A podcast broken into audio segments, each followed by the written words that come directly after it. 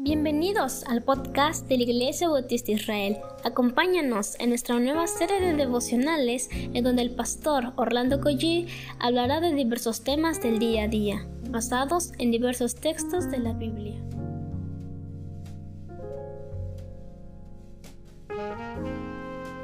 ¿Qué tal mis amados hermanos? Tengan muy buen día. ¿Qué les parece si comenzamos con una oración? Padre, gracias porque pues a ti te debemos, Señor, la vida, la salud, Señor, las fuerzas que nos das, las oportunidades que tenemos, Señor. Te rogamos que abras nuestros ojos a, a las necesidades de otros, Padre. Te rogamos que muestres tanta, tanta angustia que este mundo, Señor, está pasando por el pecado, Señor, por los vicios, Señor, por la violencia que hay en muchos hogares, Padre. Yo te suplico, Señor, que nos ayudes a, a pensar en tu palabra, Señor. Dirígenos en el nombre de Jesús. Amén. Estamos en el capítulo número 3 del libro de Nehemías y estamos por entrar al versículo 22. Hoy vamos a leer del versículo 22 al versículo 25. Mi nombre es Orlando Collí y estoy pastoreando en la Iglesia Bautista Dios Fuerte e Iglesia Bautista Israel. Pero vamos a leer la palabra a ver qué nos trae el Señor esta, este hermoso día. Dice la Biblia, Después de él restauraron los sacerdotes, los varones de la llanura. Después de ellos restauraron Benjamín y Asub frente a su casa. Y después de esto restauró Azarías, hijo de Maasías, hijo de Ananías, cerca de su casa. Después de él restauró Binui, hijo de Enadad, otro tramo desde la casa de Azarías hasta el ángulo entrante del muro y hasta la esquina. Payal, hijo de Usai, enfrente de la esquina y la torre alta que sale de la casa del rey, que está en el patio de la cárcel. Después de él, Pedaías, hijo de Faros. Quizás nos volvemos a preguntar, ¿esto qué tiene que ver con el día a día? Con mi familia, ¿qué tiene que ver? Mire, tenemos que regresar al versículo 21 porque ahí habla de un, un hombre llamado Meremot. Es el varón que justamente antecedió a los sacerdotes y que estos participaron en la dicha de reconstruir. No tenemos mucha información acerca de este Meremot, pero quizá Dios utilizó su vida para avivar, escúchelo bien, a los líderes espirituales. Sí, los sacerdotes eran precisamente los varones del otro lado de la llanura. Esos tenían el llamado, pero no lo estaban ejerciendo. No podían llevar a cabo su tarea de interceder como, como el llamado lo, lo prescribía. Imagínense en estas condiciones sin que nadie pudiese interceder a Dios a favor de ellos mismos, excepto Nemías, que él no era sacerdote, pero que él en el capítulo 1 intercedió por el pueblo de Israel. Justamente lo que hace un sacerdote, ser un mediador entre Dios y los hombres. Pero saben, Nehemías nos apunta a Cristo y esto tiene que ver con el día a día, porque en el día de hoy tenemos a nuestro sumo sacerdote, a nuestro sacerdote por excelencia que es Cristo. Él, él de manera personal intercede a favor de ustedes y de mí, por supuesto, al Padre. Por, por medio de Él es, es que tenemos entrada, acceso al Padre. Es por medio de Cristo. Esa es una de las razones por qué nuestras oraciones tienen que ser en el nombre, por los méritos, por Cristo. Así que Él es nuestro sacerdote. Imagínense qué bendición que después de Meremot se suman los sacerdotes que vivían en la llanura, que no podían ejercer su ministerio, ahora se sumen a este proyecto.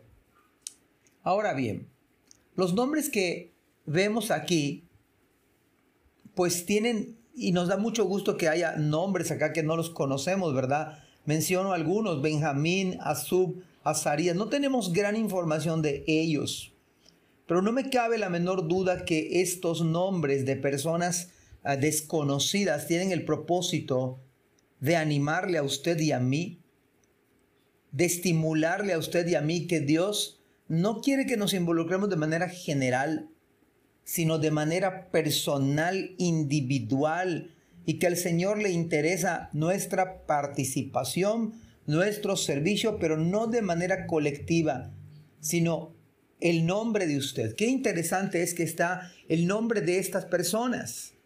Es verdad que no se pusieron todos los nombres de los sacerdotes, pero hay algunos hombres que sí se pusieron. Hombres y nombres, por supuesto. Y qué bendición que vemos a varones involucrados en el ministerio, sirviendo, sirviendo de una u otra manera. Son nombres no comunes para nosotros, para nuestros días, pero están allí para alentarnos, para desafiarnos, para hablarnos, para que usted y yo participemos en el reino. Así que si eres creyente verdadero, no podrás estar al margen del ministerio. Tienes que ser parte de ello. Tu vida y la mía tiene que ser cambiada por la palabra siempre, constantemente durante toda nuestra vida. Y por eso aparece de manera constante la palabra que estamos repitiendo, restauraron, restauraron, restauró, restauró. Casi en cada versículo se encuentra esta palabra constante y nos recuerda a nosotros con la necesidad de estar cambiando, que la palabra vaya cambiando nuestra vida. Uno de los hombres de Dios, un puritano, un hombre de hace algunos siglos, o por supuesto ya extinto, ya muerto, declaró lo siguiente, el cambio con la palabra debe ser universal Debemos cambiar con, por medio de la palabra todos los lugares, a todas las personas, todas las vocaciones. Debemos cambiar con la palabra los tribunales de justicia, a los magistrados inferiores. Debemos cambiar con la palabra las universidades, cambiar con la palabra las ciudades, cambiar con la palabra los países, cambiar con la palabra las escuelas de educación primaria, cambiar con la palabra el sabbat, el día del Señor, cambiar con la palabra todo lo que tenga que ver con nuestro culto de adoración, cambiar no la doctrina, quizás las formas, cambiarlas con la palabra. Y es precisamente lo que lleva a cabo Nehemías, un cambio a fondo con la palabra, no solamente en las formas, sino con la palabra. Y ojalá que esto sea de estímulo para nuestra alma y usted y yo nos veamos obligados en el buen sentido de que la palabra nos cambie hoy. Que Dios les bendiga. Amén. Gracias por escuchar este podcast.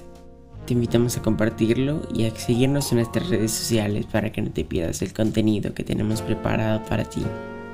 También nos puedes encontrar en nuestra página web www.ibismerida.org y contáctanos al correo ibismerida.gmail.com. Gracias por acompañarnos. Hasta la próxima.